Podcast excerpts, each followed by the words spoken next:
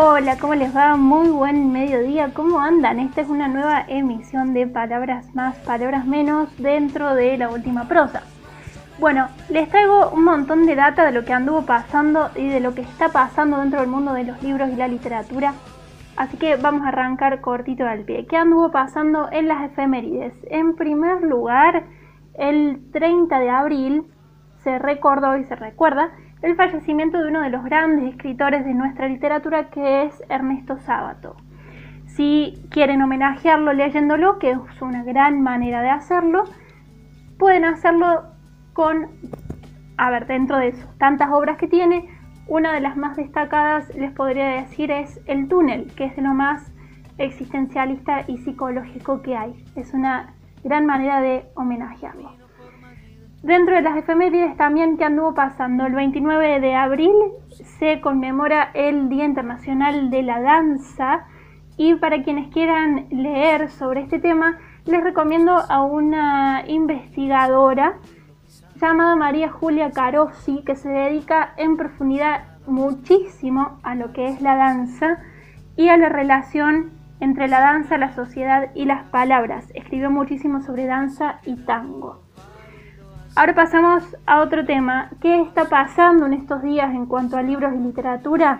Tenemos en primer lugar la Feria Finde, que es la feria virtual de cultura independiente. Si bien se organiza desde el gobierno de Buenos Aires, se organiza justamente para romper un poco con estas, fronteras geográficas y para impulsar el comercio dentro de lo virtual y lo electrónico. Va a haber charlas, talleres y demás y hay tres fines de semana. En este que está terminando el 3 de mayo se dedicó a los videojuegos y el que viene se va a estar dedicando a la literatura y a la editorial en particular y en especial. Así que se los vengo adelantando y ya lo vamos a hablar la semana que viene seguramente. En lo que es el ámbito cordobés que anda pasando y se los recomiendo el Instagram de Leer en Casa. En este Instagram se comparte en vivo la lectura de muchos artistas cordobeses que traen distintas obras y que se va armando una muy linda manera de conocernos en red, de conocer el trabajo de ellos y de estar en contacto. Así que se los recomiendo, los buscan como leer en casa Córdoba. Ah, y de la feria que les dije anteriormente, de la feria Finde, la encuentran en finde.gbelarga.gov.ar.